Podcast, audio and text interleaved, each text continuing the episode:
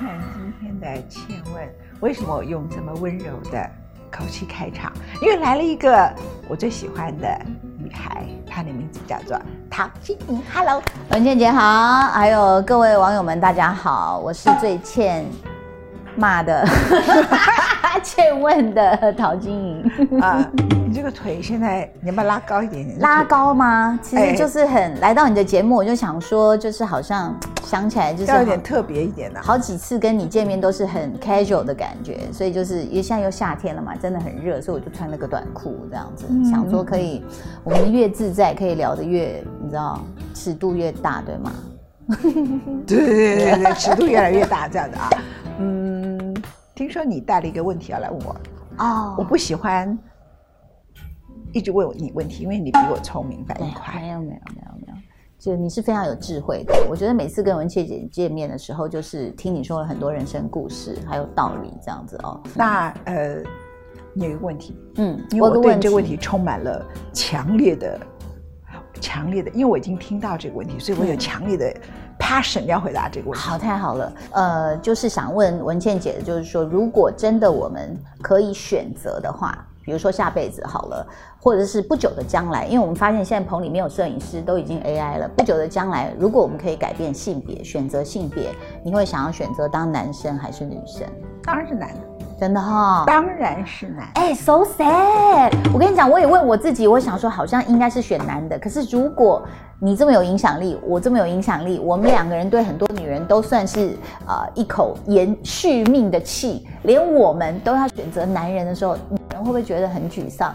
不用啊，你就告诉你说，所有你的挫折不是你的错，嗯，这个挫折是你妈的错，是基因的错，或者你爸爸那一颗精子爬爬爬是爬错了。嗯。嗯，反正最重要的就是，当你是一个女性的时候，嗯。嗯，你其实是这个社会一诞生下来的 potential 的伟人，嗯。嗯，你就是来奉献的，嗯。你就是来牺牲的，嗯。嗯，你就是来委屈的。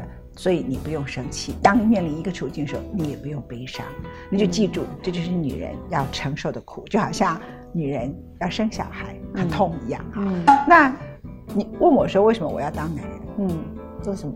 我告诉你。像我刚才那样讲话，嗯。因为我是女的，嗯。所以叫做犀利。嗯。可是你有没有想过，如果我是一个男的，嗯。我刚才这样讲话，我是不是要温文儒雅？嗯。然后，如果我像一般大家喜欢的某几个人讲话，说很谢谢大家对我的祝福，我是个男人，要觉得他娘娘腔。嗯。那女人就是得把自己伪装成一个洋娃娃，是然后说话的时候永远在取悦别人。嗯，然后举例还蛮明显的。OK，但是我们都有这一面其其实。对对，其实嗯他是个很不错的人，嗯但是他就是被要求他要在职场是里头要成功，是他的所谓公关，是其实是把自己所有的情绪跟他的自我嗯都必须隐藏到一个程度。甚至我觉得文倩姐提到这样的一个现象的话，也刚好提到我们在职场上受到的一些，也可以说是歧视，就是啊、呃你为什么不像某某某一样？你为什么不那么？呃，温柔，或是你为什么不跟每一个人都好来好去？呃，记者也欺负他啊，那他还不是跟记者很好？那你为什么要这么你讲的犀利啊？为什么你一定要回击？有人觉得吴宗宪犀利吗？你看，是不是？人家觉得他很幽默哎。是，而张飞呢？所以我嗯这是一个。第二个，你有没有看到很多满脑肥肠的男人，嗯还在对其他的女人，哎呀，她的身材如何？嗯哎，那个女的老掉了，这品头论足，他们自己镜子都不照一下。好可怕！你知道那种有的那个已经是立委了，还有眼屎，然后头发这样吹，然后讲话那种口沫很口水乱喷。可是就像你讲，他可以有小三，他可以去 motel，然后他可以对其他的，哎，我怎么样？你拍哎呀，炸？我笑死了，我还可以去 motel，去去 motel 不见得做得出什么事出来，人家只是去喝咖啡好吗？是，所以其实台湾的性别平等，我刚好刚看了一个报告，他说在职场，呃，我们算是第三十九名，全世界排起来。我说哇，有这么前面吗？这样啊、那当然它是一个 World Bank 去做的，所以它从很多经济的角度去看。他是说 CEO 是女的，因为 CEO 那些女的都半夜十一二点才下班呢、嗯所以回来再讲另外一个议题。嗯男的到七八十岁啥也不行的时候，嗯，他可以娶二十几岁、三十几岁、嗯四十几岁，对，任由他挑选啊。是，所以，我们需要这样欺骗自己，说我下辈子要做女的吗？嗯不用嘛，对不对？而且你男的，一看男的男人真的只有相对女性真的，呃，有一个问题，女性可能有很多人对自己的平胸很自卑，嗯嗯男性对自己的不行这件事情很自卑。好，嗯那男性还有威尔刚发明出来，嗯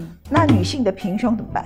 嗯有没有一个东西叫威尔刚说你一吃就它就胀起来，然后就缩回去？没有嘛，对不对？就变魔术。我们在胸部上变魔术，但是当这个真正要面临上床的那一刻，然后 男生就很坏，说啊，怎么有点像是好像碰到了椰子这样的一个感觉，就是只有一个空壳嘛，里面就剩下一些水，所以我们还是在这方面会，但是我觉得有时候我们应该跟男生学习耶。你看男生像你刚刚讲到，如果性能力不好，他还是可以吹嘘哦。个男人都在吹嘘，说 哦哦哦，你是没跟我上过厕所，哦啊什么，这就是他就算是非常的渺小，或者是非常的没有续航力，请你不要用“渺小”两个字，实在太害人。了。因为我我身边有很多男性好友，常常在渺又小，对，就是在那边吹嘘，然后后来大家就说拜托，他根本没有，他说哪有什么，就他还是有那个胆在吹嘘。我有时候觉得我们女生已经被呃，就是整个不管是社会化或者是这个文化哦、呃就是潜移默化到，就是我们就算很好，我们还是一直往后退，觉得自己不够好。你有觉得自己不够好吗？我常常会这样想、哎，私底下的自己，我就想说，我一定是不够好，所以才会怎样怎样，所以才会怎样怎样。好，那所以，但是我我我这样想的时候，我又会让我自己去学习，而不是说啊，因为我不好，所以我就自卑，我是说嗯，我讲的是自卑，嗯，因为你小时候很想出唱片嘛，对，然后我这样讲比较生气，因为你不是大美女型，嗯嗯嗯，同意吗？同意同意，你那你那条腿很美，不是典型身材超美，可是不是大美女型的哈，嗯所以你在那个大的典礼场合里头，嗯。你都会穿着晚礼服，身材非常美，然后主持，然后非常稳重。嗯。可是相对我的好朋友康永，嗯，你们两个人被要求的标准完全不一样。是的是的，康永主持就常常零负评，嗯，然后哪怕那个典礼场合有些事情，嗯。有些人不是很满意，可是这跟主持人没有关系，嗯。康永不会被批评，嗯。而且康永还可以发胖。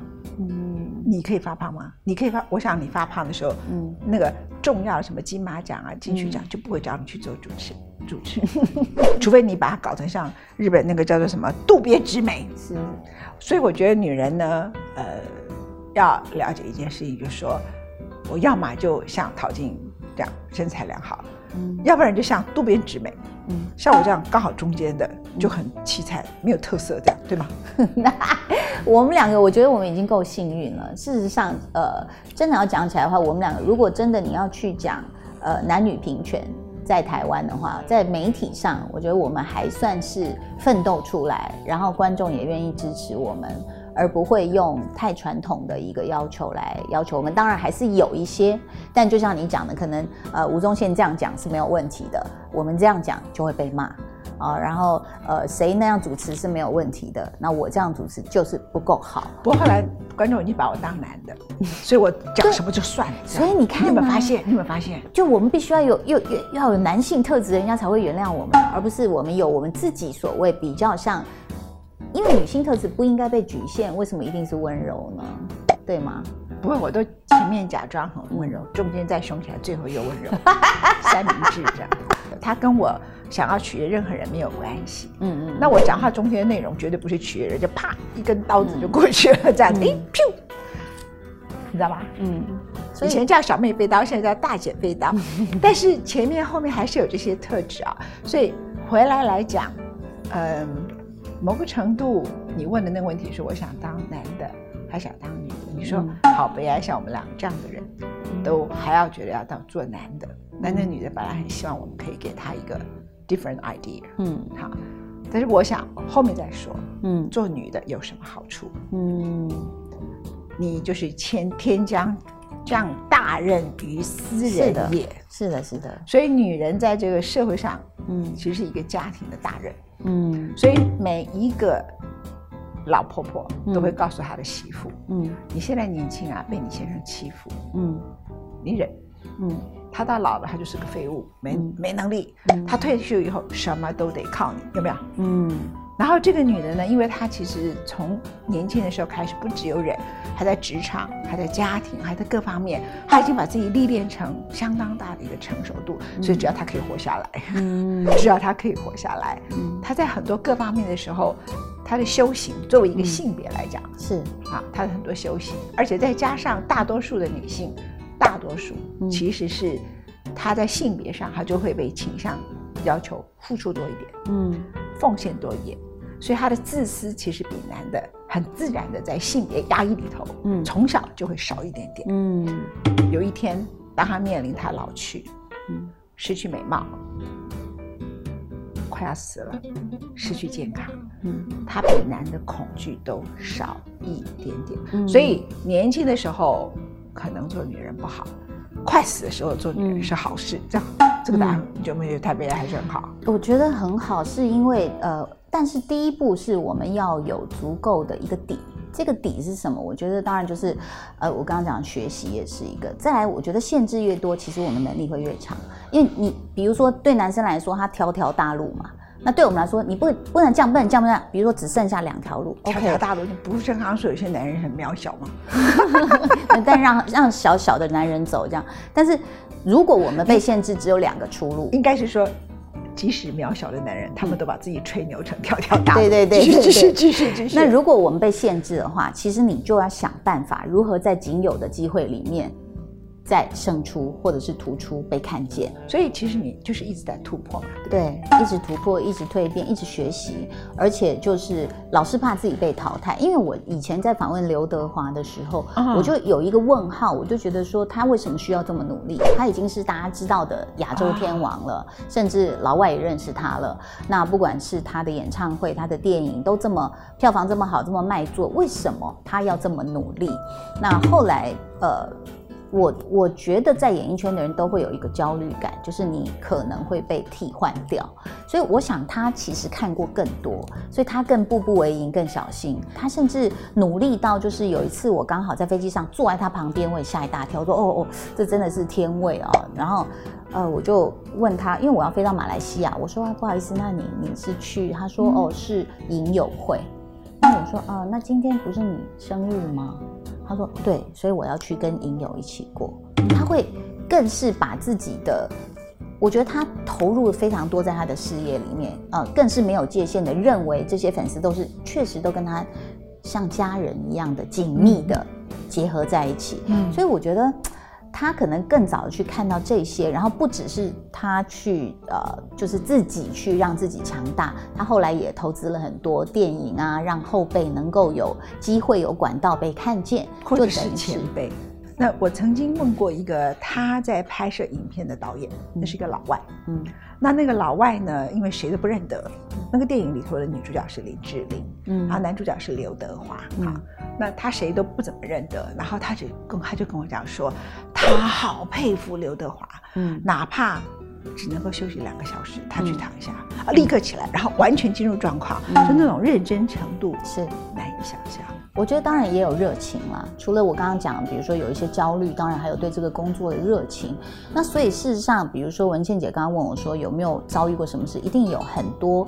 你可能像是从最早，如果我要回忆起来的话，其实你知道，小孩小学一二年级那时候还不会说你是呃丑八怪或者是美女，差不多到了我记得是高中吧，那个时候我是中山女高的指挥这样子，然后我又很瘦，我大概是全校那时候最瘦的女生。什么指挥？呃，乐合唱团指挥。哦然后呢，就我记得呃某个学校某个男男呃高中的男生就要约我们，然后就后来就就就传大概传个字条吧，就说哎待会能不能请你到那个什么什么舞台旁这样，然后我就去了，就他们就就做出一个好像哦吓一跳，看背影这么这么纤细，这么正面长得这么不好看，我觉得他们有这样的一个，就说哦哦哦原来你长这样的意思这样啊。然后就说哦没有啦，我们本来是要跟你们那个呃就是联谊呀、什么什么，然后我就第一次去感受到说哦，原来男孩子开始也对女孩子的外表会有一些，比如说，你知道，就是他们说啊，这个漂亮，那个不漂亮，什么等等。那可能是我第一次这样的感受，但那个时候是奇怪的，因为我在女孩子群当中是相当受欢迎的。嗯嗯。那甚至有学妹是写情书，所以你从来没有觉得说有人可以这样批判你。所以问题就是你是该死的异性恋者。好，继续。然后你还是找到最好的伴侣叫李李人，对，收回收回收回。我的意思是说，那个时候就觉得，哎，感觉很奇怪，好像你一一路走来，至少比如不管你的功课、你的才华，然后你你去当一个班长或是什么班联会什么等等啊，指挥，大家都是喜欢你、尊重你，然后看重你的意见的。那更何况是到了后来大学也还好，因为其实感情都不错。那你进入演艺圈，那就是很恐怖的一个这个菜市场哈，就是你你就是肉，你就是那个肉，你知道吗？就是这块肉这样推一推，新不新鲜？什么嗯，它长得不好看，让它站最边边等等。你受过这个待遇？哦，非常多。我那时候讲过，就是站到几乎都最边边，那个那个黑幕的脸已经要卡掉一半这样子，然后手上是没有麦克风的，因为我们又是新人嘛。那同期出道的新人可能是玉女，她可能就会站在。大哥的旁边，嗯，这样，所以其实如果那个时候还没有 Me Too 这个运动哦，其实如果那个时候有，我我相信这些所谓演艺圈的大哥们，应该就是会非常的错，你知道吗？会吓死，就是他们的嚣张的行径。嘿，我觉得我们应该发起个运动，叫 YouTube，就是告诉那些男人，不是 YouTube，是 YouTube，就是说。告诉那些男人说：“抱歉啊，我不好看，你跟我一样不好看。抱歉，我老了，你跟我一样也老了。抱歉，我现在长胖，你比我还要胖。Am I right？非常抱歉，我虽然有白头发，可是我没有皱纹，你还满脸皱纹。是 YouTube。”但是我们都没有去伸手去摸那些男艺人啊、小鲜肉的屁股啊，或者是叫他坐在我的大腿上啊，就我们就吐不了，我们也不能又吐啊，我吐不了，因为只有你这样。我上次有一个男的，我觉得他很不错，我是有摸到他一下，他没有，他没有任何的要你知道法律诉讼吗？还是觉得好光，所以。以前我有一个朋友啦，不讲他名字，他年轻时候好帅，好帅，好帅，而且是艺文圈里头一切一切的偶像。艺文圈不是演艺圈啊。那那时候台湾如果有任何国外的各种最有名的钢琴家，都是他引进的。太明显了。好，那那我小时候就认识他，他看到人就在啊 kiss 来 kiss 去，他就是个意大利人嘛。哈，然后他又以前又长得很帅啊。嗯。那后来他就被人家告，嗯，前几年被人家搞，然后他就很沮丧，然后就。跑来问我说：“文倩，你真聪明，你告诉我该怎么办？”我说：“你该去照镜子。你就是没有搞清楚，当你你很年轻很帅的时候，你做这件事情，那些女性很开心。你现在年老色衰，你没搞清楚这样？你年老色衰就就叫性骚扰。OK，当你年轻的时候，你以为你这样子摸摸人家干什么，人家都很习惯很高兴啊。所以其实你当年就是性骚扰，可是你没有意识到。”你现在年老色衰，你当年所做的事情现在已经不被允许。嗯，人家觉得你很恶心。嗯，所以其实很多网友就在那边哀嚎啊，说对呀，你们女生不是看脸哦，帅的摸你，你就觉得嗯，那是一种这个爱慕恭维；如果不帅的话，你就觉得是性骚扰。其实，所以 YouTube 大家都一样，没有错啊。如果是他们那个我们几个大美女，谁去摸他们几下，他们一定也很高兴啊。如果是。我摸它它就看看心情它可能觉得是妈妈在拍它